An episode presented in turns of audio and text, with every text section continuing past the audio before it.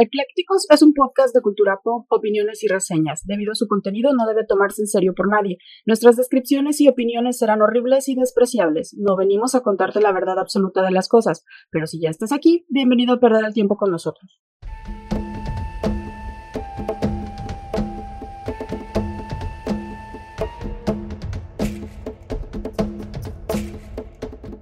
Hola, ¿qué tal? Bienvenidos de nuevo a un viernes viernes de Eclécticos, este es su podcast favorito, en donde hablamos de todo sin saber de nada. Como todos los viernes, los saludamos con todo el placer del mundo de estos lados de los micrófonos. Yo soy Clau. Y yo soy el pinche Kid Carlomagno, alias el Mike, o al revés. Mike, alias el Kid Carlomagno. ¿Quién Marlo Cagno. Carlomagno, Calamardo. el Kid Carlo Carlo Amargo. Ya no sé quién soy, pero bueno. Eh, pues ya estamos terminando, Clau, el mes. ya terminamos, de hecho, el mes más terrorífico. Ya también se fueron los muertitos, ya se comieron su pancito de muerto. No, ellos siempre están aquí. Su pozole. Se quedan mucho rato. Recuerda. ¿Cómo era la canción de, de Coco? Sí, algo así, ¿no? De recuérdame, recuérdame. Ya se fue Mamá Coco. También. a los pinos. también ya se fue. Sí, ¿verdad? La que inspiró. Sí, es cierto, oye. se murió la, la Mamá Coco de la vida real. Y el otro Mamá Coco está despachando en los pinos ahí, dando sus conferencias mañaneras. Eh... Ese es el papá Coco. No, eh, vi un meme el otro día que estaba bien chido que decía Mamá Coco, papá caca. Me dio, un chingo de risa, güey. La neta estaba cagado. Eh, pues bueno, ya se nos está acabando el mes más terrorífico. Ya el está año, Mike, el año. Ya está Santa Claus así agarrando a, las calaveritas y pateándolas en la cola y diciéndoles, ya, me toca. Sí, sí, ya, la chingada, vámonos, Navidad. Tomen Coca-Cola y ya, ya traen sus ositos y todo el pedo. Ya se nos acaba, Clau. Se nos está yendo. Ni siquiera probé pan de muerto esta vez. Oye, de veras. Es más, ya está la rosca de Reyes. Vamos, a, vamos a llegar antes chinga vamos. a los tamales. Divides tampoco comí pan de muerto, qué cosas, ¿no? Digo, no es mi favorito Digo, se estuvo favorito. vendiendo desde noviembre, no, desde septiembre. Entonces no tenemos excusa, ¿no? Ah, no lo compramos, la verdad. Pues es que no, bueno, yo no soy tan fanático del pan de muerto. La neta es que sí me gusta más la rosca de reyes que, que el pan de muerto, ¿eh? A, mí, uh. en lo personal. Uh. Con, las, con la cosita blanca que tú dices que no existía. No es blanca, es como amarillosa. Que no lleva azúcar, que sí, niña necia. Y pues bueno, ya llegando al final de esto, pues no creen que les dejamos las cosas creepy de lado, ni mucho menos, porque la neta es que nos encantan, nos maman las cosas oscuras y darks, y este episodio no es la excepción. En este episodio ya habíamos hablado de dioses egipcios, en algún momento que parece que sí gustó. Pero antes. A ver. ¿De qué es el Día Internacional, Mike? Ay, el Día Internacional es el Día de la UNESCO. Es este, la neta, eh, es así como de, güey, todavía el Día del Trasplante, el Día de la Animación, pero se celebra... El Día del Hijo del Medio. Ajá. Es el Día de la Organización de las Naciones Unidas para la Educación, la Ciencia y la Cultura. Wow. Que es la UNESCO, ¿no? Este, y pues ves es el Día Internacional, es el único. No hay día más chido. Entonces, así de bravo, bravo, Día de la UNESCO. Eh... Felicitemos, es así como Naciones Unidas que sirven para Pero los Mike, la UNESCO protege el patrimonio intangible, cultural y, histórico. En estos momentos, Mike se está chupando el dedo de hueva, así frente a la frente a las cámaras, oír frente a los micrófonos. No, mira, está bien, o sea, eh, la UNESCO es como es bueno, ahí está. Ajá. Ahí está. Ah, tienen salud. Ajá. Felicidades UNESCO. Acuérdense de la UNESCO. Chido por ustedes. Ese es el Día Internacional Pedorro del día de hoy. Y eh, bueno, pues antes de entrar al tema de decirles de qué chingados vamos a hablar el día de hoy, quiero mandar saludos, como es costumbre de repente que a veces decimos saludos. Nah, hoy no. Pero hoy sí hay saludos. Eh, saludos de veras de corazón así bien bien grande hasta Costa Rica para Andrés y Sebastián. El fandom tico va creciendo cada día más.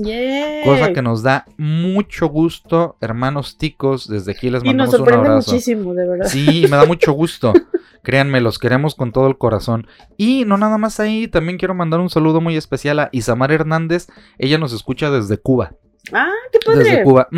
Ella dice que empezó buscando precisamente de dioses egipcios y le aparecimos nosotros. Ah, porque le, eh, bueno, preguntamos en redes que, cómo había llegado, ¿no? Porque es así como de quién te hizo la maldad de. ¿Quién, quién te jugó la broma? que caíste? Ajá, ¿quién te jugó esta broma? Y, está bien chido porque cuando nos contó la historia de que ella descubrió lo de dioses egipcios, este le gustó. Después, en otro rato que estuvo un poquito aburrida, lo entendemos, volvió a escucharlo y le dijo a su novio y que ya empezaron a hacer la competencia de ver quién, quién se ponía más rápido a la par. Oye, eso está muy padre. de los episodios. Y pues qué chido, ¿no? Que estás aquí, Samar Hernández, con mucho, mucho gusto.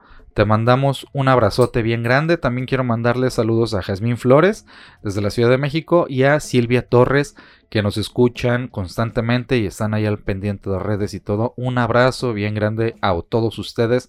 De verdad, eso es gasolina para nosotros. Muchas, muchas gracias. Y un saludo para Chuyito. Chuyito, gracias Chuyito. Siempre un abrazote. Espero que hayas pasado un Halloween muy chingón. Se ve que sí.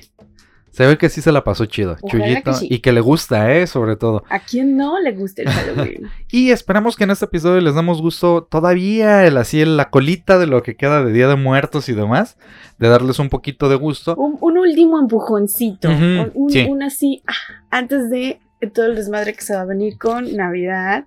Y porque noviembre ya va como, ya estamos como en la última semana de noviembre prácticamente, ¿no? O sea, no manches, sí. ¿No sienten así como que noviembre se va en un suspiro? Volteas para atrás y ¿qué? ¿Qué pasó? Sí, no manches, y de repente ya es, wow, Navidad y la cena y el desmadre. Y ya estás pidiendo tus 12 deseos y tus 12 propósitos y la mamada y, y se fue. Y se acabó, señores. Y se acabó.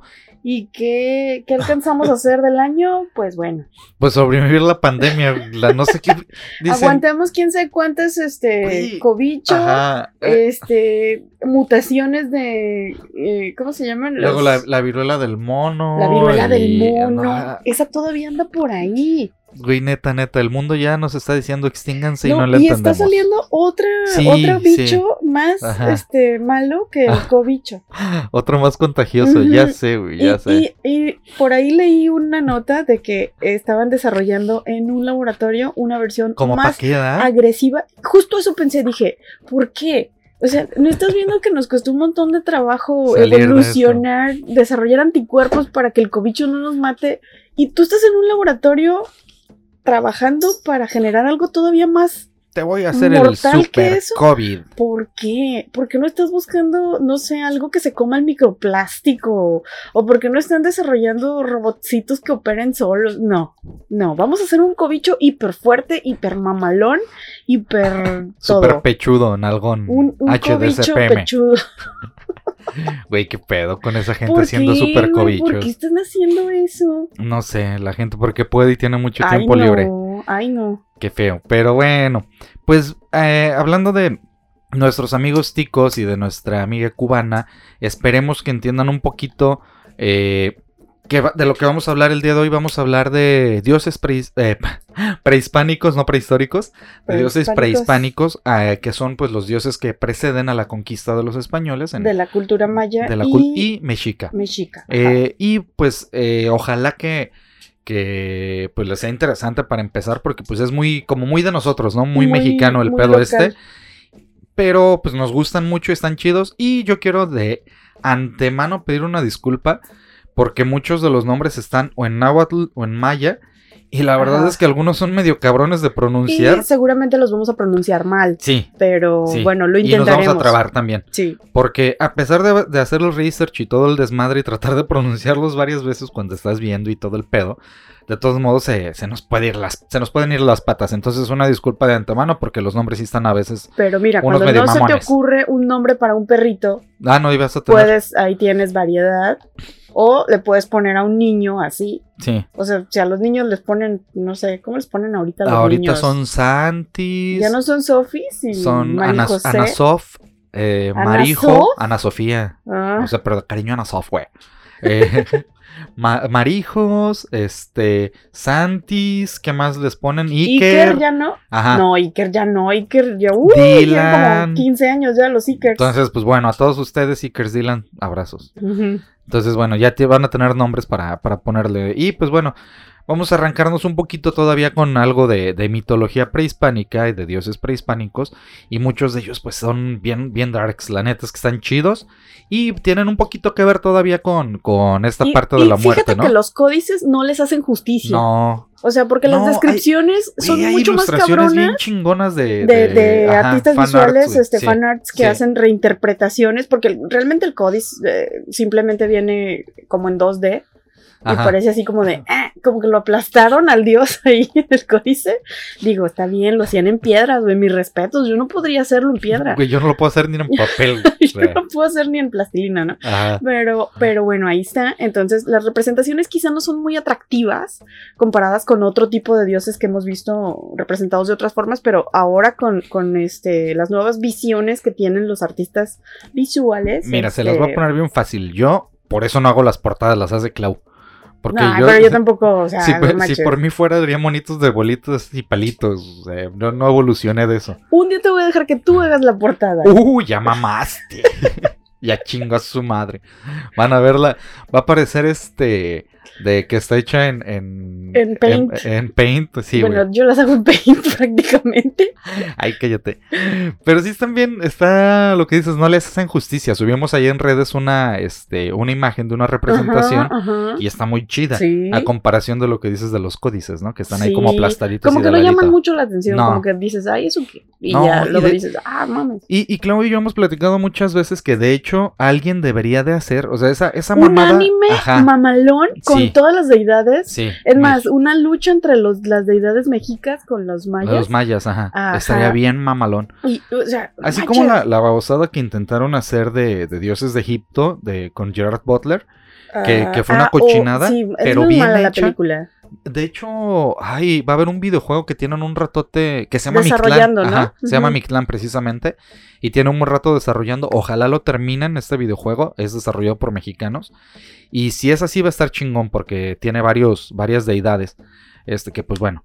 Eh, la verdad no, les hacen justicia y como dices, si hubiera un cómic o un anime de, los dioses y una batalla estaría bien chido. Ya tienen una idea, si la si alguien se la roba, la escucharon por primera vez en Eclécticos. Ay, sí, no, seguramente a alguien ya se le ocurrió antes, pero es muy complicado y complejo de hacer. Repito, si alguien se roba la idea, la escucharon por primera vez en Eclécticos. Sí, sí, ya. El 4 de noviembre en el episodio 85 que salió el 4 de noviembre de 2022. 85, ya casi vamos a llegar al episodio 100. ¿Qué vamos a hacer en el episodio 100? A cerrar el podcast. Sí, ¿verdad? Sería lo justo. Sí, ya cerrarlo. ya es demasiado. Ya. Demasiada maldad. ¡Maldad! Too much. Ya llegando al episodio 100, ya bye. Adiós. Este, pues bueno, arráncate ya demasiado intro y demasiadas jaladas. Ya sería bueno empezar. Si quieres, arráncate con lo primero que traes. Um, a ver, ¿a quién traes? Em, eh, Entró en shock. Ay, me trabé. Ay, bueno. Eh, ay, este la mosca. Como Pedrito Sola. Ay, la mordí. No, la mordí. Ah, Pati. Qué pendejo estoy. Pues tú, tú lo sacas. tú traes esas cosas y luego no sabes cómo parar. Eso es lo peor. Mm, bueno, a ver. Eh, yo primero quiero hablar de la cuatlicue. Mm. Porque se me hace muy chida. Y porque la había confundido con otra diosa. Pero no es mi culpa, son demasiados. Mm. Este, la Cuatlicue era la diosa de la fertilidad para los mexicas. Su nombre, traducido al náhuatl, significa la que tiene falda de serpientes. Esta deidad podía dar la vida, pero también arrancarla. O sea, eh, me encanta esta dualidad de que ¿eh? son, buenos y son malos. Bueno, no es que sean buenos y malos, sino que es como el ser humano, ¿no? O sea, no puede ser 100% bueno o 100% malo. Siempre hay como que dos caras, ¿no? O dos, dos versiones de una sola persona. Este, a esta diosa se le consideraba la madre de los dioses del Mictlán o el inframundo mexica. Entre ellos se encontraba uno de los más famosos que es Huitzilopochtli, que es el dios de la guerra. El dios, sí, el dios de la guerra y patrono de los mexicas. Era como. Huichilopochtli era como el dios del sol. Era como. Ay, ¿cómo se llama este güey de. Apolo. Ah. Era como Apolo de los griegos. Ok. Entonces, este, pues e- ella es la mamá de Huitzilopochtli, pero obviamente tenía muchos otros hijos. Entre sus hijos se encontraba, por ejemplo, eh, la Coyochauxtli. Y la Coyochauxtli, eh, todos los que llevaron un libro de historia de tercer año de primaria, este, se acordarán porque es- era la portada del libro. Eh, es esta diosa desmembrada que, que encontraron cuando estaban haciendo trabajos para una línea del metro en la Ciudad de México. Entonces Mm. encontraron la, la piedra y en la piedra está un- la diosa Co- Coyolxauhqui, Coyolxauhqui. este, de, desmembrada, o sea, partida en muchos pedacitos en, una, en un círculo de, de piedra. Y, y, y, y, y déjame te digo que en los ochentas la Coyolxauhqui estaba en las monedas de 50 pesos. ¡Es verdad! Ajá. ¡Qué bonitas monedas eran Ajá. esas! ¿Por qué las sacaron? Sí, estaba bien chida. Esa, Estaba esas monedas de grandota 50 esa- pesos. esa moneda. Sí, estaba bien chida. Estaba, estaba muy bonita. Bueno, se dice que este, el- o sea, el mito de- del nacimiento, de hecho, alrededor de Huitzilopochtli, que, que nace de la Coatlicue, este, se dice que los otros hijos de la Coatlicue, entre ellos la Coyochauxtli, eh, dijeron, no, a ver, espérate, ¿cómo que, ¿cómo que te embarazaste otra vez? O sea, no sabían ni de dónde se había embarazado la mamá. Entonces dijeron, no, no, no, esto, esto está así muy raro, seguramente va a ser el anticristo. Entonces esto no puede ser, pero resulta que ella se El embarazó. anticristo antes de que conocieran Fíjate, a Cristo. Fíjate cómo, o sea, se embarazó de un, una bola de plumas que cayeron del cielo. Bueno, yo conozco una que se embarazó de una paloma, ¿eh? Bueno, ah, bueno, para que veas. O sea, ¿te suena? ¿Te Mm. suena? O sea, bajó una bola de plumas, ella se embarazó de esa bola de plumas y de ahí nació Huitzilopochtli. Pero sus otros hijos dijeron, no, a ver, esto está muy raro. Entonces intentaron matar a su mamá porque consideraban deshonroso este último embarazo de Huitzilopochtli. Pero en cuanto intentan matarla, o sea, le da así como un susto y se alivia, o sea, da luz. Y Huitzilopochtli no nace bebé, nace armado, así grandísimo, dios del sol, güey, empieza a matar a sus hermanos. Entonces descuartiza la Coyochauxtli y avienta su cuerpo por el lado de una ladera y avienta su cabeza al cielo y se convierte en la luna. Entonces la Coyochauxtli es conocida como la diosa de la luna por esta situación y por eso es representada en un círculo de piedra Ah, por eso está esa con es la todos sus pedacitos. Con todos sus miembros, ajá. Y sus hermanos, que fueron también decapitados y desmembrados, sus, sus partes fueron arrojadas al cielo y se convirtieron en estrellas. ¡Qué bonita Está, sí, familia! bien chida. Y todos, todos en, en las mitologías de algo tienen, eh, coinciden en el incesto, en la traición, en que desmembran a alguien, esconden el pene de alguien. O, o Es es, la mezcla bonito. de sangre con Ajá. algo. Sí, bien, bien bonita la mitología, güey. Pero, pero fíjate, o sea, eh, estaba raro que para redimir la ofensa intentaban matar a la madre. O sea, ¿cómo eso iba a componer? ¿Y a quién habían ofendido? Eran dioses, no había nadie más en el mundo más a que otros ellos. dioses. Ay, pero pues, o sea, que dice que, dice que. Y, y, por ejemplo, se me hizo raro que si existe un pueblo con el nombre de Coatepec, Coatepec, creo que sí, no ¿Sí? estoy seguro. o es una estación del me metro, suena- como que me suena estación del metro. Estación del Me metro Coatepec. suena, eh, en. No sé si está. Es que hay uno en, en Veracruz. Este, Ah, es un Coatepec. Ajá. ¿Poblado? Sí, es este. El municipio de Coatepec se encuentra en, en, en Veracruz. Ah. Fíjate. Ajá, sí, hay un Coatepec en Veracruz. Y es un pueblo mágico, ¿eh? Para que ¡Ay, veas. qué bonito! Pues mira, los arqueólogos descubrieron. Que no dudo que haya en otros lados, ¿eh? Otro Coatepec. Se Des- repiten. des- Bueno, quién sabe. ah, no sé. Bueno, la piedra fue encontrada en 1978 en las excavaciones para el desarrollo de una estación del metro, bueno, una ruta del metro en la Ciudad de México. Y eso dio pie a que todo lo que está alrededor del Templo Mayor, que tú sabes que está en el puro centro, centro de, de la Ciudad de México, este, tuviera mayor eh, rango de exploración por los arqueólogos, porque dijeron, a ver, si esto está aquí abajo, lo más probable es que alrededor existan otros tipos de vestigios. Y de hecho fue cuando encontraron eh, adentro del de el piso del Templo Mayor la estatua o el monolito de la Coatlicue. Y la cuatlicue está bien padre porque además de que tiene una falda de serpientes, su cabeza es una serpiente, su cinto tiene un cráneo y tiene como seis manitas en el pecho. Y tiene como manitas de jaguar. Y patitas como de dinosaurio. Está muy padre. Patitas de Rex. Está muy, muy padre. Yo me lo imagino como, ¿sabes qué? Es como un raptor gordito un velociraptor gordito, así es la cuatlicue. Desmembrado. no, desmembrado ah, es la ajá. Y, no, la cuatlicue, la cuatlicue es ah, como un velociraptor gordito con un cinto de cráneo y una falda, de, serpientes. Y lo de la falda de serpientes está bien cagado porque hay un chingo de diosas en, la mitología griega, romana, mm. mesopotámica, que son deidades femeninas con eh, representaciones de faldas específicamente faldas de serpientes. Y yo exijo en este momento que eso se vuelva tendencia. Quiero una faldita con serpientes, Mike. Pero bueno, tiene, cierta razón de ser porque incluso eh, acuérdate que el símbolo de la medicina incluye una serpiente y la serpiente en históricamente es el diablo, es el diablo. Ha sido símbolo de sabiduría, de riqueza y de prudencia, fíjate. O sea, no, no, no y del diablo. y de la maldad. bueno, eso, eso ya en la, este, en la teología que tenemos nosotros de, de católica cristiana. Es sí. ¿No? Que, abarca más, o sea, que no, nos dejan ver más allá, ¿no? Más que eso. Pues está chido. Pero bueno, y al final, este, se le relaciona también a la cuatlicue con seres sobrenaturales que se mueven en la noche y su vestimenta está tapizada por serpientes, corazones humanos y manos. Entonces se, viste bien loco.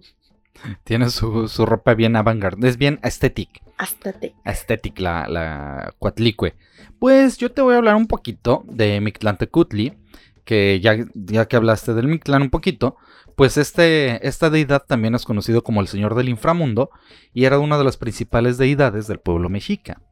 El eh, Mictlantecutli era la deidad que junto con Mictatexicuatli reinaban en el Mictlán, es decir, el lugar al que iban las almas cuando las personas morían. El Mictlán es el inframundo. El inframundo de los mexicas. Eh, hay que mencionar que para los mexicas, contrario a la concepción que se tiene en el cristianismo, el lugar al que iban los muertos no dependía del comportamiento en vida, sino de la forma en que morías. Por esto, de acuerdo con Mercedes de la Garza, podían ser enviados al Mictlán, que es el lugar de los muertos, o al Tlalocan, que es el lugar del dios de la lluvia, o a Chihuahua. Es que les decía no. Está bien, bien curioso el nombre de este. Se llama Chichihuacuaco. Chichihuacuaco. Chichihuacuaco. Ese es otro de los lugares donde podían ir de acuerdo a la forma en la que morías. O sea, había como siete círculos del inframundo, como en el infierno de Dante, y dependiendo, de, cómo morías, allá ibas. No dependía de cómo vivías. O sea, aquí en, la religión cristiana es si, te si fuiste bueno, te vas al cielo, y si fuiste malo al infierno. Punto, ¿no? Acá si habías muerto en si batalla. No nada, te vas al, limbo. al limbo. Y ahí te quedas, ¿no? Aquí ya no hizo nada. Entonces, de acuerdo con algunas interpretaciones, eran muy pocos los que iban al Mictlán eh, porque este lugar estaba reservado para aquellos que morían por enfermedades y las regiones del Mictlán o el lugar de los muertos eran las siguientes, había varias regiones. Chiconahuapan, el norte, el centro, occidente y el, sur. Chiconahuapan, Tepectli, Monamictlán, Istepetl, Iseyecán, Timiminoalayan. El otro está muy difícil de pronunciar, es Tecohuehueloayan, Izmictlán, Apochaloca y Chicunimictlán. Apochaloca. Y sin embargo, se oye chido ese Apochaloca. Yo, hubiera querido ir ahí. Ahí hacían aguas locas, en Apochaloca. Sin embargo, llegar al Mictlán pues no era nada fácil, porque según se dice, las almas debían atravesar un camino en el que dos montañas chocaban entre sí. Después tenían que soportar un viento cortante que, eh, que acercaba navajas y finalmente atravesar ocho niveles del inframundo para encontrarse con Mictlantecutli. No, y estuvo bien cagado porque había una parte en donde, o sea, te morías y ibas como en tu forma humana y luego después de que pasabas por todo eso ibas cambiando hasta que quedabas en los huesos y luego tus huesos eran molidos y luego tu alma se salía de los huesos y te llevaban a otro lado. Estaba muy complejo, era más difícil que obtener la visa. Ah, ah, sí, que, que llegara, que te revisaban eh, tus redes sociales y todo el pedo, tus tatuajes. Tus redes sociales. Y todo el rollo. Y bueno, ya una vez que habían pasado todo este desmadre, solo a partir de este momento la gente podía morir, morir, de, morir. morir de manera definitiva. Sin embargo, este viaje duraba cuatro años. Por esto, los vivos los alentaban y acompañaban desde la distancia por medio de ostentosas ceremonias. O sea, había que hacer por Eso que, o sea, es que cuatro años más o menos es lo que se tarda un cuerpo en descomponerse por completo, enterrado. Y de acuerdo con Sagún, que es un historiador, y su libro Historia General, esta deidad recibía otros nombres, como Aqualnacuatl y Sonetmoc. Además, cabe señalar que, contrario a otras culturas, los mexicas sí reverenciaban a Mictlantecutli, pues lo consideraban omnipresente. según el Códice Borgia, la, apariencia, perdón, del dios del inframundo era antropomorfa y semidescarnada. Tenía manchas amarillas en todo el cuerpo que contrastaban con su color blanquecino. Otros elementos que lo caracterizaban era la orejera y la nariz. ¿Orejera? La primera consiste en un elemento del cual cuelga una mano humana y la segunda en un cuchillo o navaja de pedernal. También porta ajorcas y brazaletes con los mismos elementos circulares que ya se comentaron, aunque más pequeños. Y el último elemento que lo caracteriza es un pectoral formado con lo que parecen ser huesos cruzados. Estaba bien pinche Darksuit. Que es la imagen que, subimos en redes. Es Mictlantecutli. Es una, eh, un fan art de, de Mictlantecutli. Y pues bueno, como sabemos el Día de Muertos, que es una fecha muy importante para, para la cultura mexicana, pues es una celebración en la que se cree que las ánimas regresan del más allá para reunirse con la gente que habita el mundo de los vivos. Y para esto, para recibirlo, se colocan los que ya conocemos como ofrendas o altares de Día de Muerto, ¿no? Esta tradición sin embargo, data de la época prehispánica y está relacionada directamente con el viaje que las ánimas emprendían para reunirse con Mictlantecutli, con el fin de encontrar la verdadera muerte, que es un poquito lo que sale tantitito así como mezclan esa cultura en, Coco. Ah, precisamente, ¿no? Y eh, así de, la misma manera con ceremonias que les realizaban los vivos para acompañarlos, que es lo que te mencionaba, mientras estos cuatro años había ceremonias que hacían para que los muertos pudieran llegar a, ahí a, a, ayudarles, ¿no? Como esta, esta idea que tenemos de que si pones una piedra en la tumba o en la crucecita de alguien, le estás como quitando un peso, ¿no? O algo así. Como, haz de cuenta que es este, estas tradiciones o estas creencias como lo de las monedas en los ojos para pagarle a Caronte, a Caronte que te, que te cruce al, otro lado. Haz de cuenta, sí, o sea, había ciertos, ciertos mitos que, que en algunas partes de Europa siguen haciendo eso de las monedas para pagarle a Caronte. Y aunque con la llegada de los españoles, pues las costumbres indígenas cambiaron.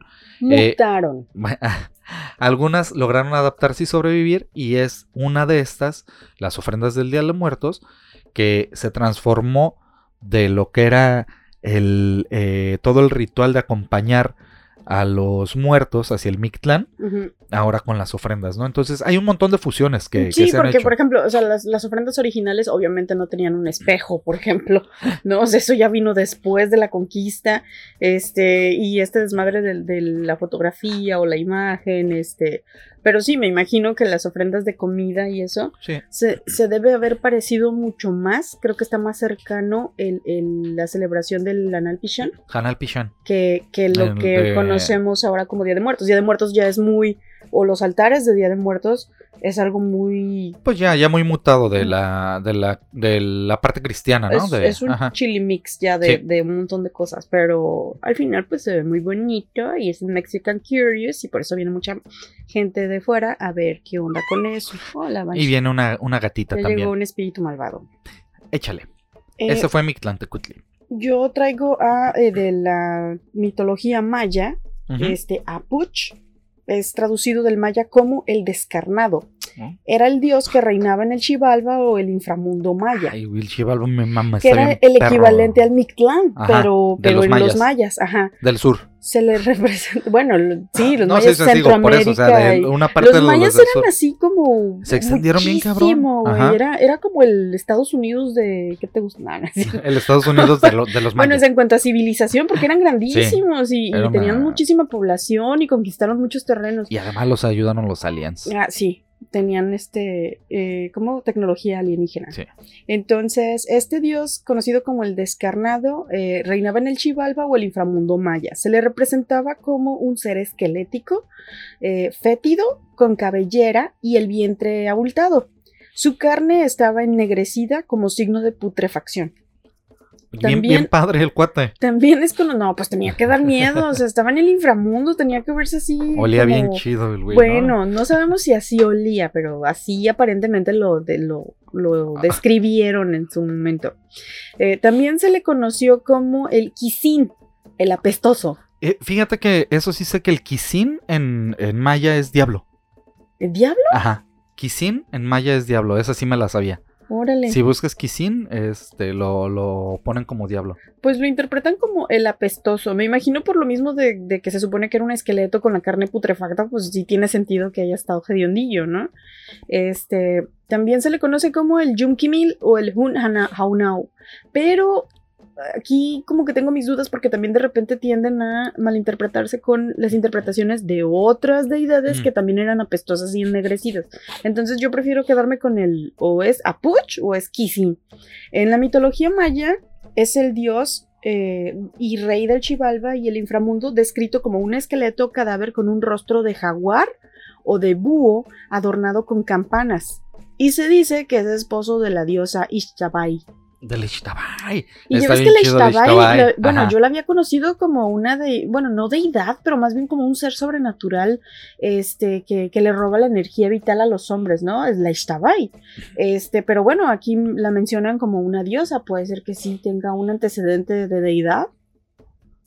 Y este Apuch aparece ataviado con collares de ojos y se cree que su naturaleza es la de un ser andrógino, porque en algunas escenas se le observa haciendo eh, labores femeninas, mientras que en otras aparece copulando con la diosa de la luna.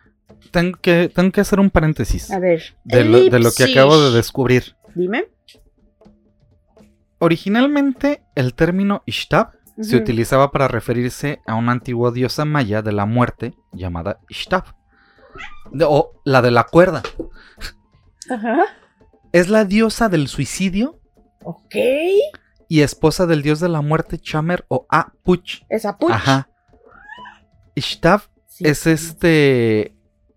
Es la diosa del suicidio, güey. Ajá. Y aparece en su códice como una mujer colgada. Ah, mira. Qué loco. Eso, eso acabo de descubrir. Está padre, eso no me lo sabía. Sí, no, Te ni digo que yo la había conocido solamente como una, un ser sobrenatural. Ah, qué loco. Pero no como una deidad. Qué chido. Pues está cabrón que tuvieran un dios del suicidio, ¿no? Tenían de todo, pero nunca me hubiera imaginado un dios del suicidio. Qué loco. Se dice que Apuch corresponde al cuarto lugar por el orden de su representación al dios de la muerte. Había varios dioses de la muerte. De que aparece 88 veces en los tres manuscritos y tiene por cabeza una calavera, eh, muestra las costillas desnudas y proyecta su columna vertebral. O sea, su columna vertebral es visible a través de las representaciones. Si su cuerpo está cubierto de carne, esta se ve hinchada o cubierta de círculos negros que sugieren la descomposición están bien perros esos para que los ilustre alguien de, del equipo de Del Toro o algo. Ándale, podrían, podrían ser criaturas este, bien... la descripción está bien perra como para que alguien hiciera... Pues como en su momento, fíjate, a mí no me, no me desagradó en, en la primer película de Suicide Squad. Era Suicide Squad? Ah, ya, Este, el, que le llamaban el, el diablo, o cómo le. Sí, sí, sí. Cuando se convierte en un este spoiler, cuando se convierte en un esqueleto gigante con un penacho, se me hizo muy chingón. O sea, más chingón que en amor, perdónenme. Este, pero es lo que yo pienso, ¿verdad? Entonces, este, ojalá hicieran una versión como de Avengers, pero de puros dioses, este, no sé, mayas contra, contra mexicas. Contra mexicas estaría bien loco, pero bueno. Este, se dice que su cuerpo, eh, ya, tenía accesorios imprescindibles en el vestido del dios de la muerte, que eran sus ornamentos en forma de cascabeles, y estos aparecen algunas veces atados en su cabello y otras en la faja que los ciñe. Ya ves que siempre tenían como un cintito, ¿no? Para, para, su faldita, porque a veces tenían faldita. Este, y también a veces los tenía en los brazos o en las piernas, como, como las, ¿qué son? Como, como estos pesos que te pones para hacer ejercicio. Ah, ok, como, pesitas, Goku, ajá. Ya ves que tiene sus, sus pulseritas y sus cosas así, como, como mancuerras, no sé. Este, y tenía de todos los tamaños. Estos estaban hechos de cobre y a veces de oro. Se encontraron en considerables cantidades durante el dragado de pozos de los sacrificios de Chichen Itza. ¿Te acuerdas que hay un, hay un cenote Hay un ahí a un lado? Eso me da mucha las- risa porque los Whitexicans mayormente y los europeos y todos los visitantes que tenemos en, en México que se van a, allá a Tulum y a todas las partes del sureste a nadar en los cenotes y a, y a O sea, purificarse están, y todo. están Ajá. nadando en lugares de sacrificios. cuerpos des- desmembrados Desmembrados. este, en la Sí, época en- prehispánica. En personas sacrificadas, básicamente. Bueno, ya no, ya no hay personas ahí, ya, no, ya bueno, cuerpos de, per- en muchísimo cuerpos que de se- personas sacrificadas. Pero, güey, los espíritus están ahí en esas aguas. La energía ellos se van a cargar, ¿no? Y a veces también hay grasa de pollo, porque hay algunos negocios que utilizan Ah, sí. los cenotes como, como fosas sépticas. Como vertedero ahí de, de, de sus cochinadas. Entonces, este, sí, no, está, está muy cabrón. Yo, yo la verdad nunca me he metido a un cenote. Este, me da como, me da creep, me da cosa, me da miedo. ¿Sabes cuál? El, el- sí, por la orillita nada más. El El, cenote el azul. cenote azul. Ajá. Pero está enorme. O sí, sea, está no. bien profundo. De ahí puede salir todos. un monstruo de HP Lovecraft, de este, un, una- un tentáculo de Cthulhu ahí. No, no, no, no, no, no. Esos lugares son lugares ceremoniales, hay que tenerles respeto. Y, y no, no. Bueno, yo, yo diría, ¿no? Pero pues cada quien. ¿Quién es uno para Este, juzgar? ¿quién Inserte su meme aquí. Pero bueno, ay, sí.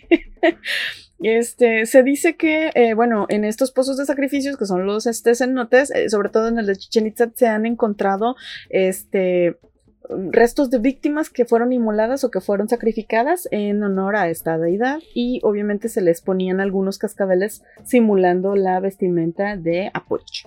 Ah. Eh, se dice que también, por ejemplo, así como hay el, el mal, pues tiene que haber el bien. Entonces, la antítesis de Apuch era Itzama, Itzamna, Itzamna, que fue eh, al principio un sacerdote maya llegado con los chanes de Bacalar. Y, par- y fue, a Itzáes para fundar y establecerse en Chichen Itza hacia el siglo 525 después de Cristo. Entonces era así como el, el bueno, Etzamna era el bueno y, y Apuch era pues el dios del inframundo malo y quería sacrificios y sangre y tripas y vírgenes.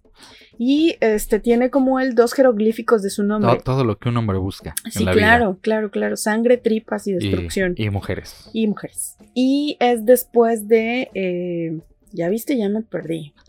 Yo no bueno, fui, fue la tiene, gatita. es tiene que dos jeroglíficos. Perdón, es que la Banshee anda muy, Ajá. muy histérica. está muy hiperactiva. Sí, Tenemos una gatita muy percibe hiperactiva. los espíritus que remanentes del Día de Muertos y anda un poquito histérica. Pero bueno, este, se dice que Apuch mm, se representa con dos jeroglíficos que componen su nombre. El primero representa la cabeza de un cadáver con los ojos cerrados por la muerte. El segundo, la cabeza del dios mismo con la nariz truncada. O sea, como pues, sin nariz, ¿no? Como una calaverita. Este, tiene la mandíbula descarnada y le aparece también un cuchillo pedernal para los sacrificios. Es un signo que se encuentra asociado frecuentemente al dios de la muerte y es algo parecido al símbolo que nosotros usamos como del porcentaje. Que ya ves que es Ah, ok, ok. el- sí, sí, sí, sí, sí. El- la un diagonal círculo y eh, dos ajá, circulitos. dos circulitos. Ah, bueno, ok. eh, es parecido el jeroglífico. El dios de la muerte era la cierto, deidad sí, sí lo he visto. Ajá. patrona del día Simi, que significa muerte en maya. En el caso de Apuch, es una deidad de primera clase porque es representado y mencionado muchísimas veces. Y eh, como prueba de esto, eh, se encuentra con frecuencia representaciones de él mismo en los códices. Es el jefe de los demonios y reinaba sobre el más bajo de los nueve mundos subterráneos de los mayas. Todavía hoy en día existen mayas modernos que bajo la figura de Yumchimil, el señor de la muerte, merodean en torno a las habitaciones de los enfermos en acecho de su presa. Hay, hay gente o, o- o mayas que todavía creen que esta deidad se puede aparecer cuando hay personas que están muy enfermas y que aparentemente es como la parca, o sea, como si llegara por ellos Sí, pues para como, como hay seguidores de la Santa Muerte y demás, pues todavía hay. Hay gente que, que tiene sus, sus seguidores Apuch, ¿no? Sí, se le considera una deidad malévola y su figura está asociada frecuentemente con el dios de la guerra y de los sacrificios humanos. Este, se dice que tiene compañeros que siempre andan con él y están bien padres. Son un perro y un ave o una lechuza, considerados como criaturas del mal agüero y de la muerte. En ocasiones se le denomina el señor del noveno infierno o el destructor de los mundos. Eh, algunas comunidades mayas aún creen que Apuch merodea las casas de los moribundos y en el gran cenote de Chichen Itza se han encontrado numerosas ofrendas dedicadas a Apuch junto a los restos de mujeres sacrificadas y para los mayas los cenotes eran la entrada al mundo de las tinieblas.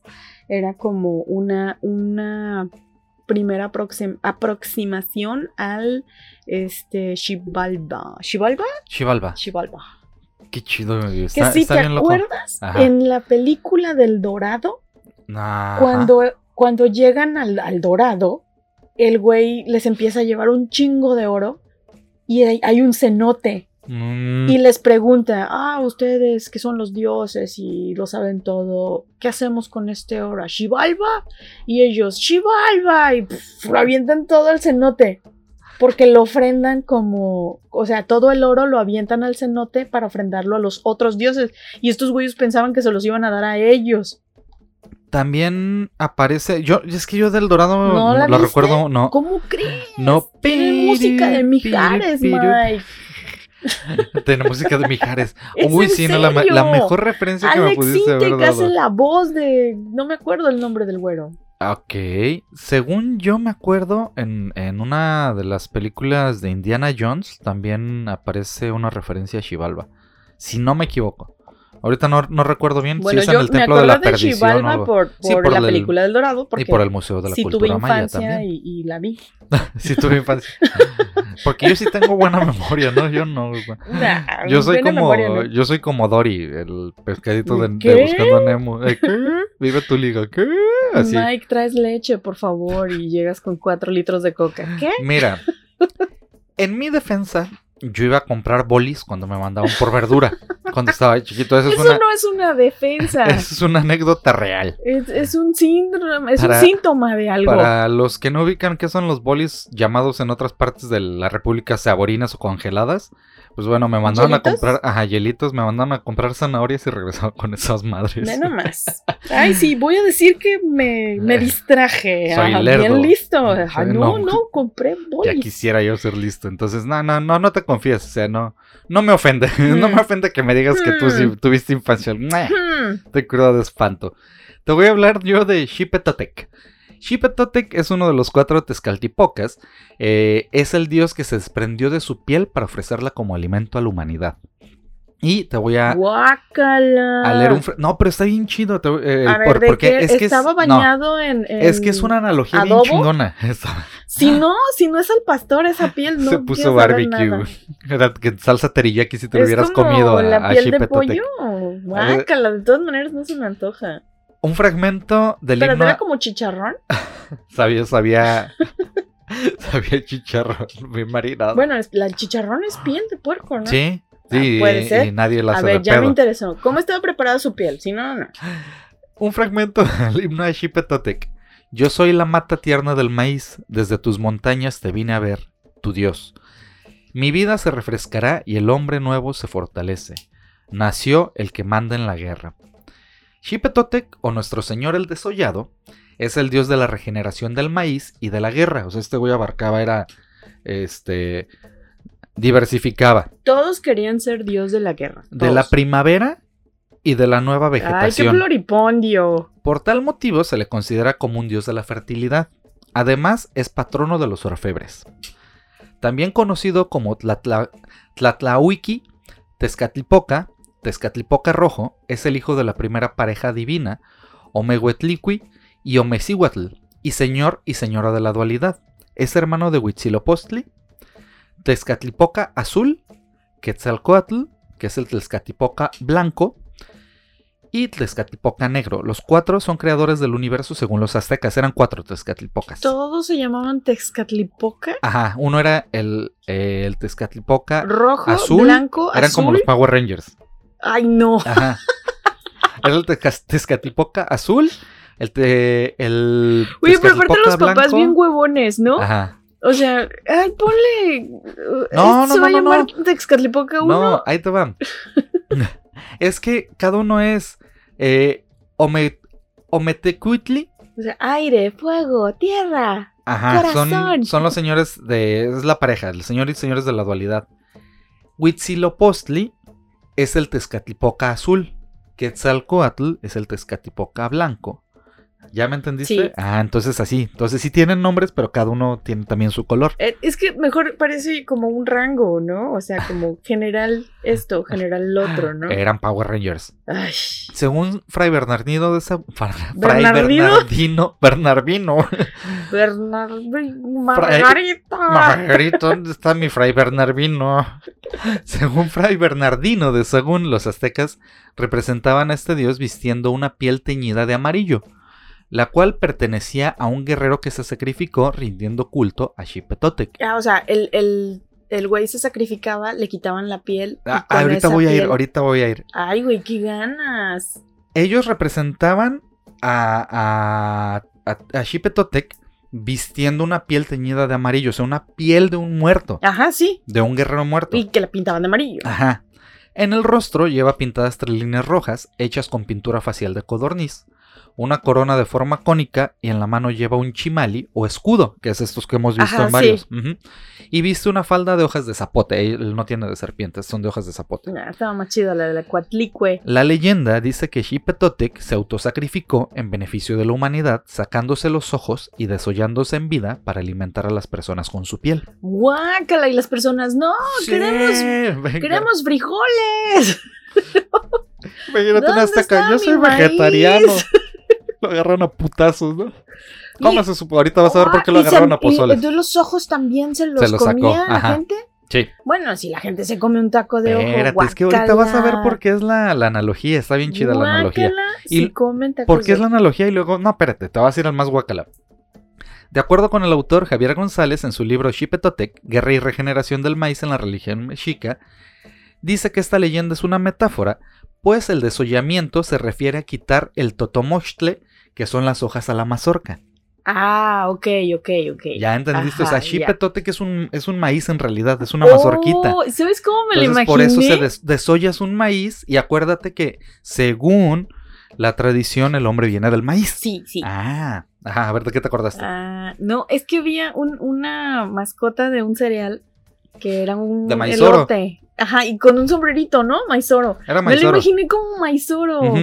Era como, como el, la ah, mascotita de Maizoro, era un cereal de. Era como. Y yo imaginándome chicharrones y, tú sales con tu maíz. No, espérate. Se va a, se va a poner. si tú piensas que estaba así de. Ay, yo imaginaba, se va a poner más oscuro.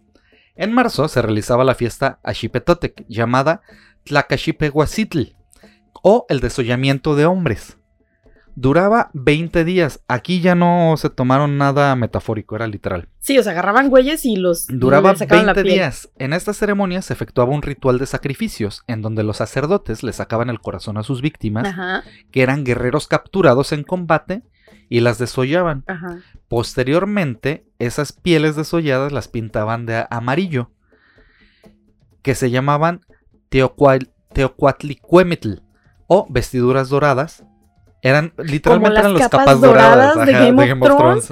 Oh my god. Pero imagina que traías la piel de un güey. hasta ya llegó la influencia para. El guerrero captor debía ponerse encima la piel del guerrero desollado para honrar a Xipetotec y después recorría las calles de su barrio visitando distintas casas donde recibía ofrendas. Ok. En la ceremonia se ofrendaban al dios las mejores mazorcas, así como los guerreros más valerosos y distinguidos para sacrificio. Esto para obtener una buena cosecha. O sea que si eras un chingón ya valías Güey, madre. lo que te iba a decir, si eran guerreros chingones y los sacrificaban. Más te valía ser mediocre, un guerrero huevón o no sé, güey. Eso que sirve de algo, pendejo, pinche ¿no? huevón. Ya no, agarraron al que sí sabía pelear. Y, y luego al ratito, perdimos la guerra. ¿Por qué será? pues sacrificamos a todos los buenos. sacrificio, 20 días. Matamos a los mejores, ya no tenemos con Maldita sea. En en esta ceremonia estaba prohibido hacer nixtamalización durante los sacrificios. Acuérdate que es el moler el maíz. Pues es como se simbolizaba el desollamiento de Xipetotec, ya que con este proceso se le quita la piel a los granos del maíz. En la fiesta a este dios se consumía carne humana junto con el maíz, pues el cuerpo desmembrado hacía alusión a los granos de este sagrado alimento. Como el pozole. Y ahí voy, se tenía la creencia de que los hombres fueron hechos de maíz, lo que también yo te había comentado, y este acto de canibalismo solo era efectuado por los sacerdotes durante el ritual. Es el antecedente prehispánico del pozole, según lo narra Javier no, González. Me estás diciendo que cada que, como pozole estás honrando estoy honrando una tradición de canibalismo. Quiero comer pozole nada más, seguido. Nada más que eh, esto se hacía en marzo y nosotros eh, mayormente en México lo hacemos en septiembre por las fiestas patrias. No importa, yo como pozole cuando pueda y quiera. Entonces en marzo agárrense su pozolito en honor a Xipetotec, ¿no? Güey, el pozole. Y Xipetotec es la renovación en la naturaleza y en el ser humano y es el desprendimiento del pecado para alcanzar la purificación. Qué chido. Me estás diciendo que cuando como pozole, me estoy purificando. Ajá, estás expiando tus pecados cada que comes pozole. ¿Verdad que está bien chido Xipetotec? Güey, sí. No, el pozole. bueno, eso sí también. Pero, pero es que, ¿sabes qué? O sea, el pozole, bueno, eh, el, pozole, se consume de muchas formas y hay muchas variantes en toda la República. Pero, este, por ejemplo, aquí en, Colima tenemos el pozole que es caldudito. Y, y, a la gente le saca mucho de onda que haya pozole seco. Básicamente sin caldito. Ajá, el pozole seco básicamente es pozole muy batido. No vamos a juzgar los pozoles del mundo. Yo sí. estoy explicando los tipos de pozoles. bueno, los dos me gustan, pero están muy chidos. Y, y, es que llevan maíz y llevan carne de puerco y hay unos que son rojos y parecen sangre. Que, que para honrar las tradiciones podrías este, ponerle y hay carne unos que son de champiñones para los vegetarianos, porque pues a todo mundo se les puede dar gusto y también pueden Hay de pollo también. pero el de pollo, bueno, sí, solamente el pozole de pollo buenísimo que he probado en mi vida es el de la mamá de Igor. Es el único pozole de pollo. Saludos, Igor, y a tu mamá que hace un pozole bien bueno. Invítenos pozole de pollo, no, es cierto. Pero sí, güey, qué padre. Está bien, ¿verdad que está bien chido la historia de, por qué consumimos pozole? Entonces es honor, en honor a Xipetotec. ¡Qué rico! Vas. Güey, deberíamos de, no sé, porque hay que abrir una pozolería con el logo de este güey. Ajá. Ah, pozole, Bueno, el nombre no está chido. Chipetotec. Ajá. Pozolería Chipetotec. A lo mejor y sí hay.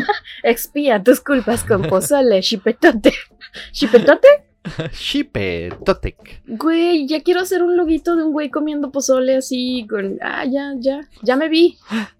¿No, quieres que te lo tatúen una nalga? Oye, estamos, estamos dando muchas ideas en este episodio para la gente que ponga, que ponga sus negocios. Sí. Bueno, pues está bien. Hagan su pozolería. ¿Cuál, qué, qué pozolería, este, de la casa de Toño y no sé qué, no, no, pozolería Chipetote. Pues bueno, yo... porque si me alcanza voy a decir el de Chivalba, pero ya es largo, entonces ya estamos en los 50 minutos. Ok, sí, no, ni pedo. De todas maneras no traigo mucha información, es este sobre Ichpuchteki, que es traducido del náhuatl como la cosa rota o despedazada. Era uno de los cuatro dioses de la muerte, ya ves que ya habíamos visto a Puch, pero este güey era náhuatl y es eh, Ichpuchteki, y se le representaba con garras de águila y los europeos lo asociaban con el mismísimo diablo porque todo era el diablo para, para los colonos españoles. Conquistadores. bueno, conquistadores. y estos lo registraron en el Códice Vaticano y lo, lo nombraron así, precisamente como el Satanás de, los náhuatl. Se consideraba una deidad del destino y de la suerte y era esposo de Nechoshko, Nechoshko y era la diosa del miedo y el terror. Y me dieron ganas de buscarla a ella, pero no la encontré. Se le representaba con forma casi humana, piernas de águila y sin mandíbula inferior. O sea, como tenía la lengua colgando porque no tenía mandíbula el güey.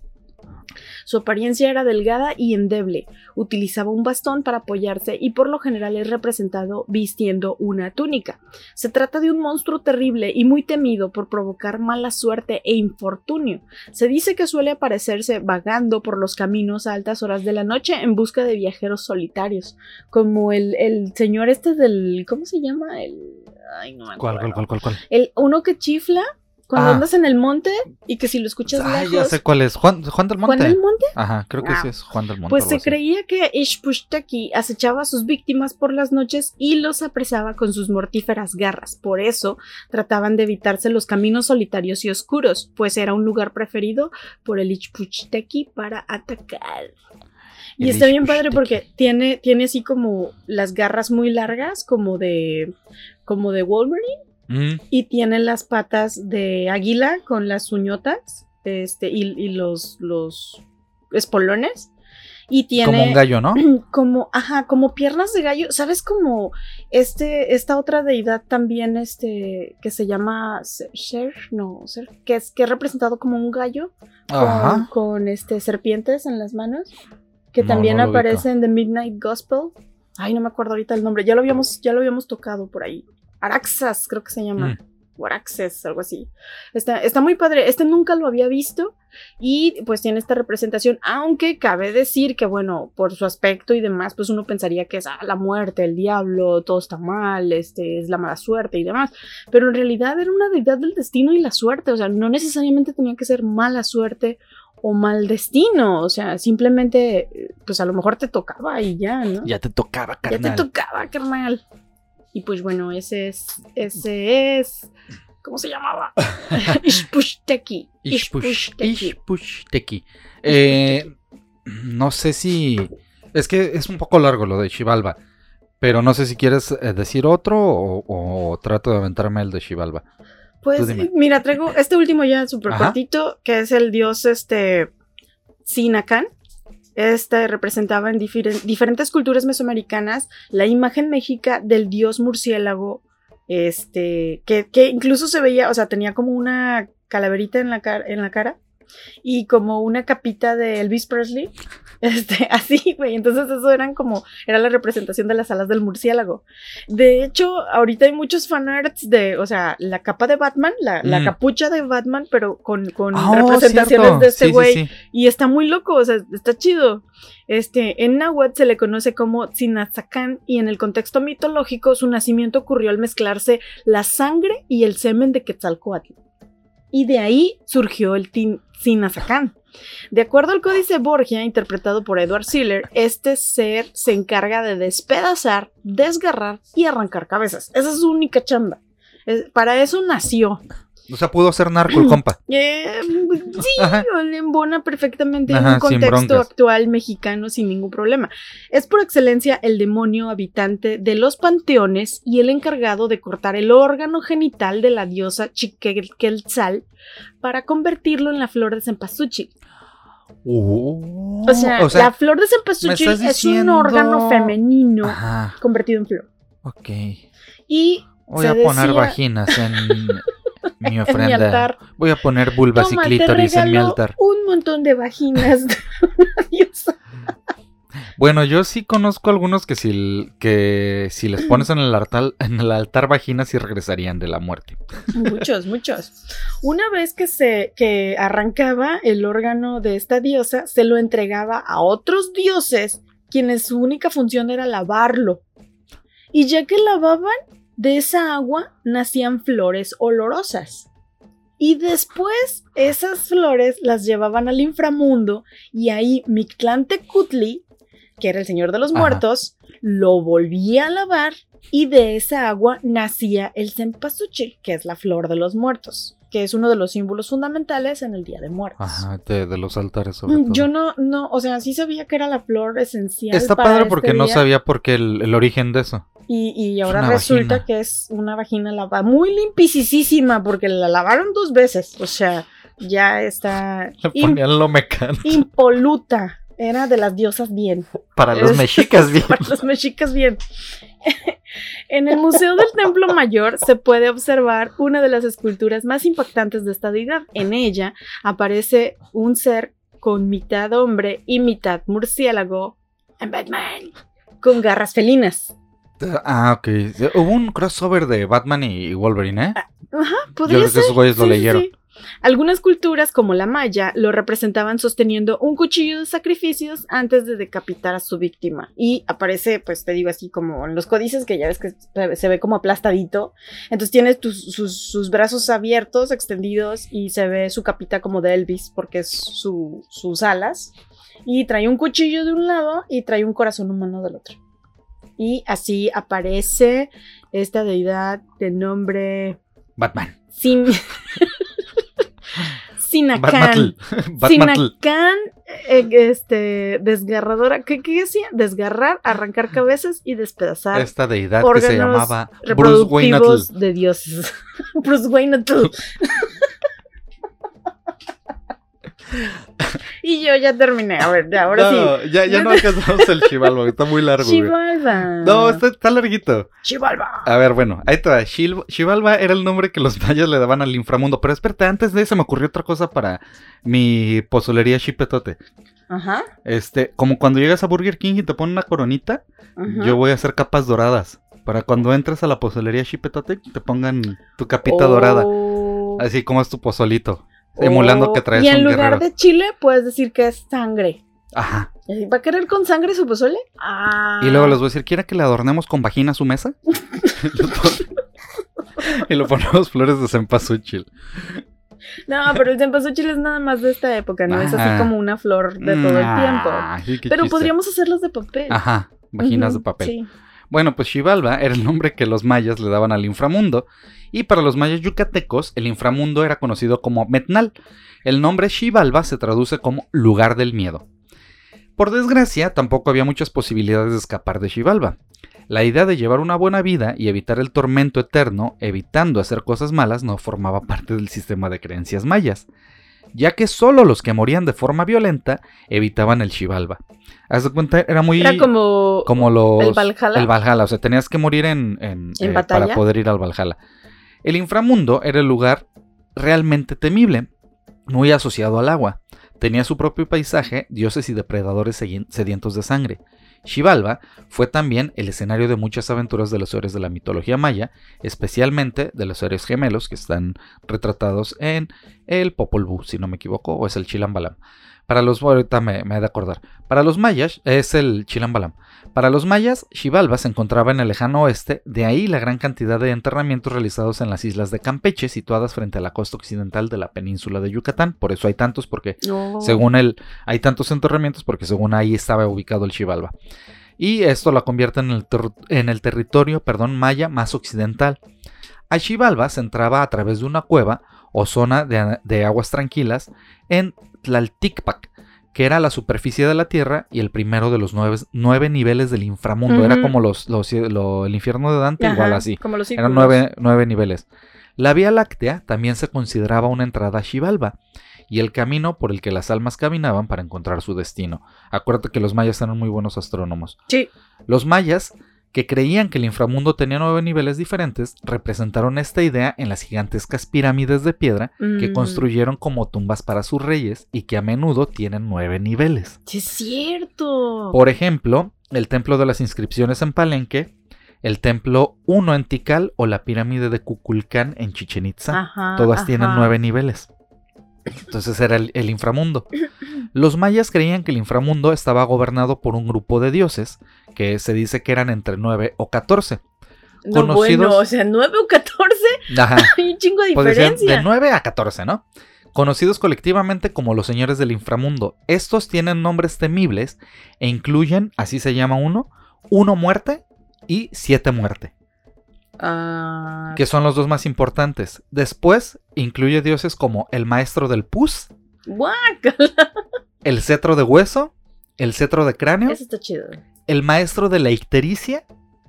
El recolector de sangre y garras sangrientas. Eran algunos de los dioses. Muchos de estos señores ocasionalmente podían subir al mundo de los vivos donde propagaban la miseria y la enfermedad. Los mayas también creían que cada dios astronómico tenía su propia manifestación en el inframundo. Por ejemplo, cuando el dios del sol, Kinich Awag, viajaba por el inframundo de noche, se convertía en el dios jaguar del inframundo. Ah, ok, ok.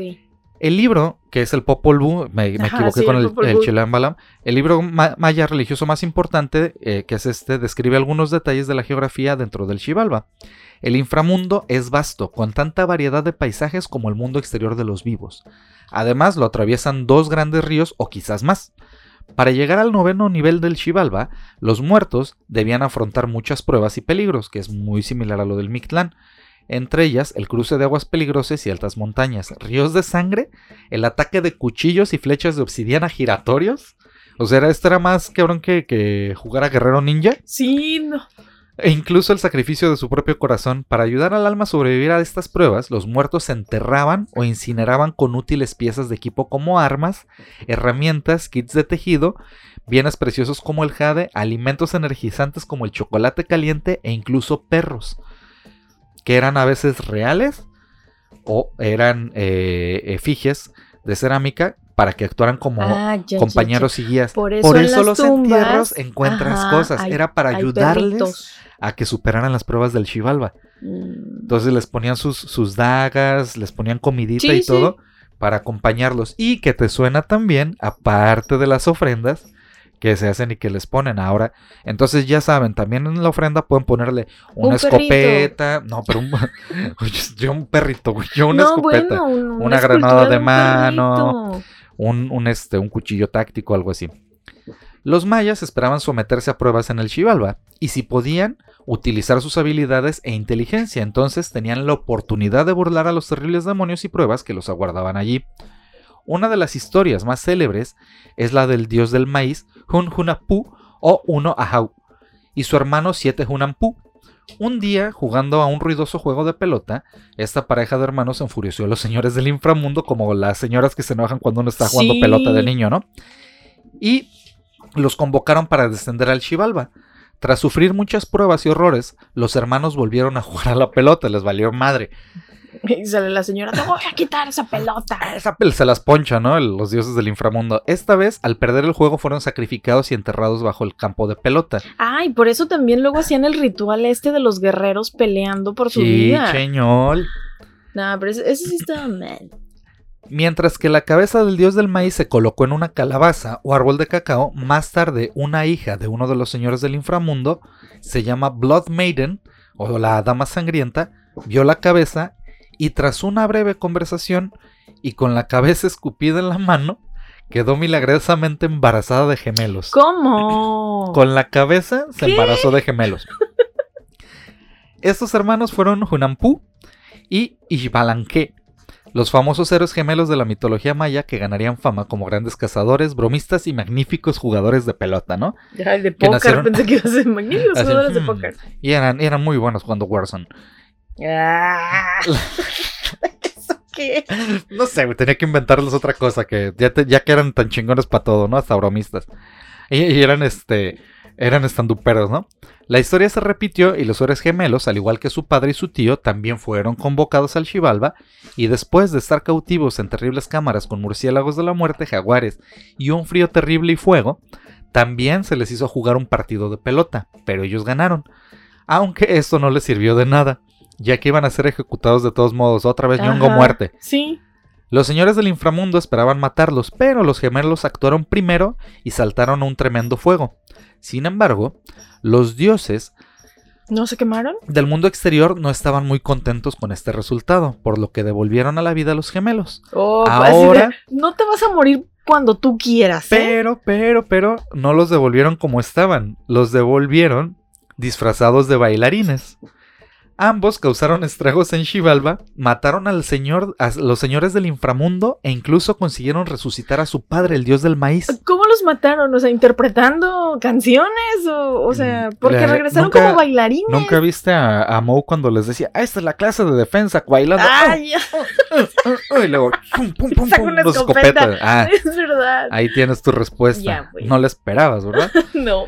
Entonces revivieron a su padre, que era el dios del maíz, y los tres junto con un grupo de doncellas desnudas. Ay, pues sí, y, y pues, obviamente pues estaban en el Xibalba y cargados de tesoro, utilizaron una canoa para escapar finalmente de Xibalba y regresar a la tierra de los vivos.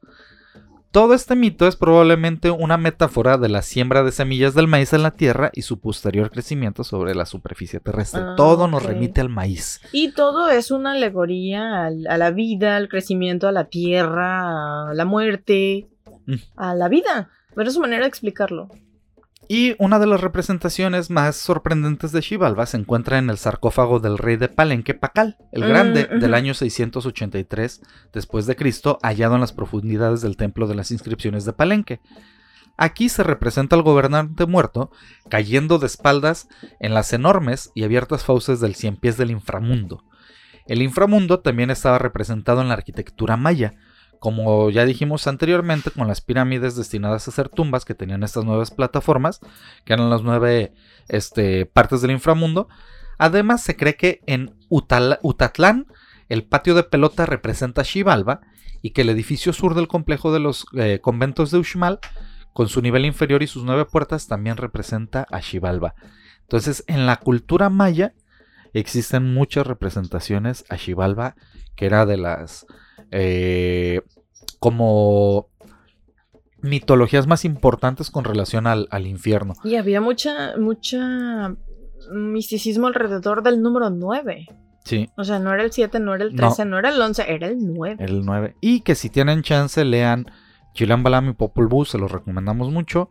Está muy chido, yo lo leí ya hace muchos años y me quedo con un nombre que siempre me gustó de, de estos libros que era Balam Akab y era traducido como El jaguar de ojos dulces. Y siempre me gustó, Balam El Akab. jaguar de, de ojos dulces. Balam Akab.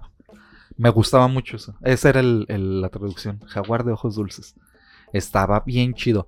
Y ya. Entonces, este, pues bueno, estas son parte de la mitología eh, Y prehispánica. es- escuetamente. Sí, sí, descrito, resumida porque hay sea, muchísimo. hay montones y montones Sí. de tesis y Sí. libros y historias y perspectivas diferentes y un E montón de y investigadores códices también que encontraron. Ajá. Ajá. y y interpretaciones desde la gastronomía hasta la cosmovisión de del pedo mitológico.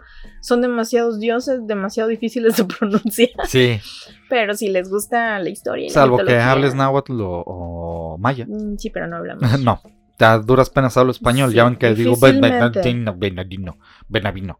Entonces, este, Benavino. Benavino. es que, ay, Ya, no dije Benavino hace rato, pues Bernardino.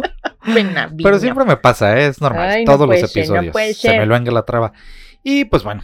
Muchas gracias, esperemos que les hayan gustado estas historias. Espérate, ya sé que voy a ir ahorita. al- No, me, no me digas, ya sé que vienen las recomendaciones. Y si hay dos, y los dos coincidimos en las mismas recomendaciones de esta semana. Eh, pero déjame terminar de que Bueno, si les gustó. bueno, a ver. Es que ya terminamos las historias de, de la mitología. Que ojalá les haya gustado. Eh, recuerden dejarnos sus comentarios en nuestras redes sociales. Estamos en Facebook como Eclécticos, en, en Instagram como Eclécticos-podcast. Y ahí nos digan qué les gustaría escuchar, si les gustaron qué episodios, etcétera, etcétera. Y las recomendaciones de la semana. Las recomendaciones de la semana.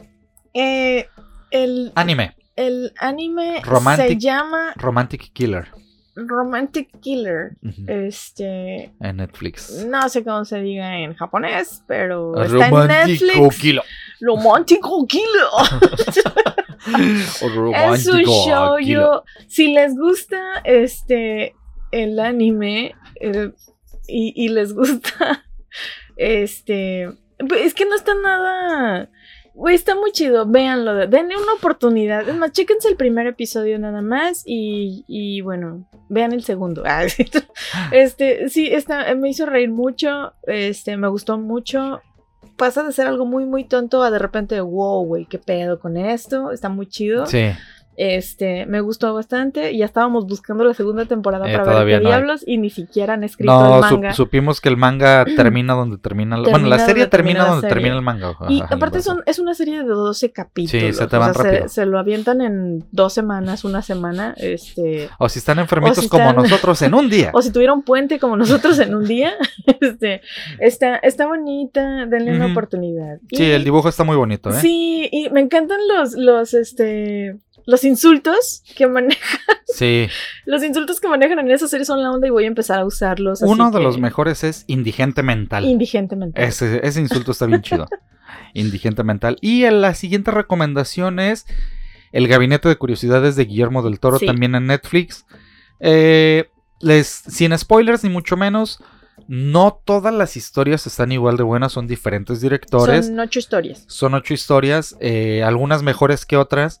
En sí, yo creo que todas bien elaboradas. En, cuestión de producción. De producción, todas bien este, hechas en cuestión de producción. Sí, este sí le metieron ganitas en la producción. Y está muy padre que hay pocos CG. O sea, la mayoría de los efectos, son este por luces o porque hay eh, animatrónicos, o, máscaras o o personas disfrazadas. Entonces está muy, muy chido y tiene como que un puntito más de dedicación y de cariño, porque eso llevó más tiempo de hacer que sí, ¿no? Entonces...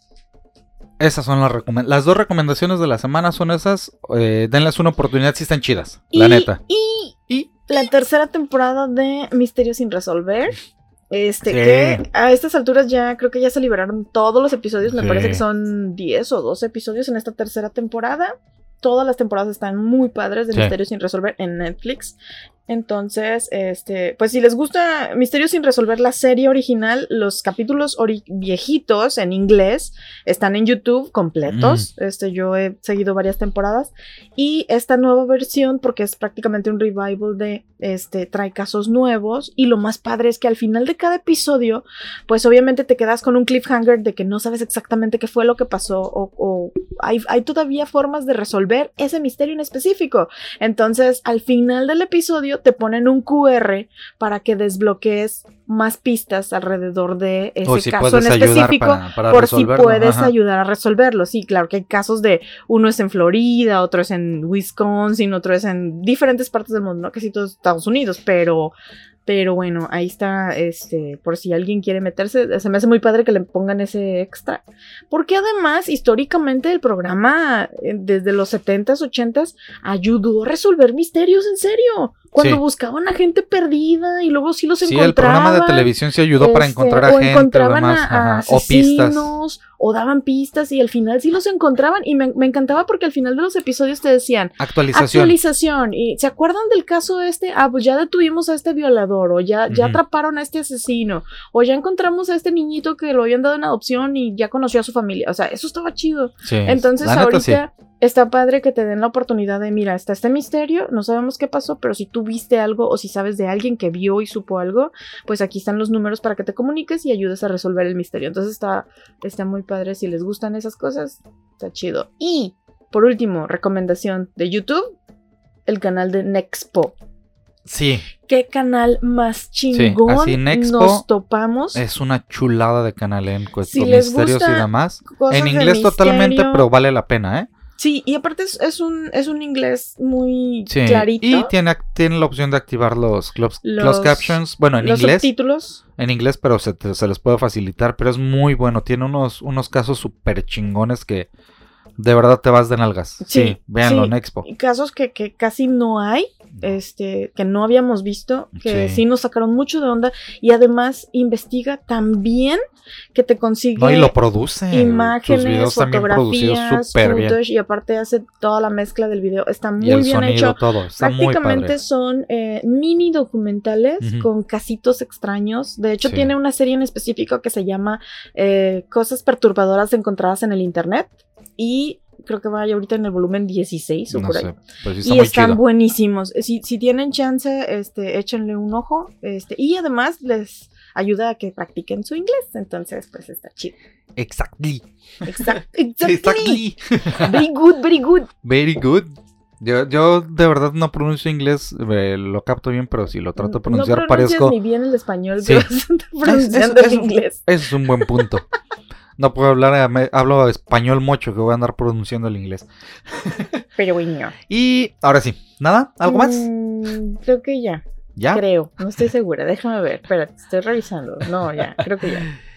Gracias por aguantarnos durante este episodio un poquito más largo de lo acostumbrado, pero yo sé que a algunos de ustedes les gusta largo, entonces qué chido, si les gusta, que hayan aguantado. Saludos, abracitos, besitos a todos ustedes, gracias por todo su amor y todo su apoyo. Nos escuchamos la semana siguiente esperando hacer más contenido que les guste y como todos los viernes nos despedimos de estos lados de los micrófonos. Yo soy Clau. Y yo soy Mike, por favor, no se mueran. Bye.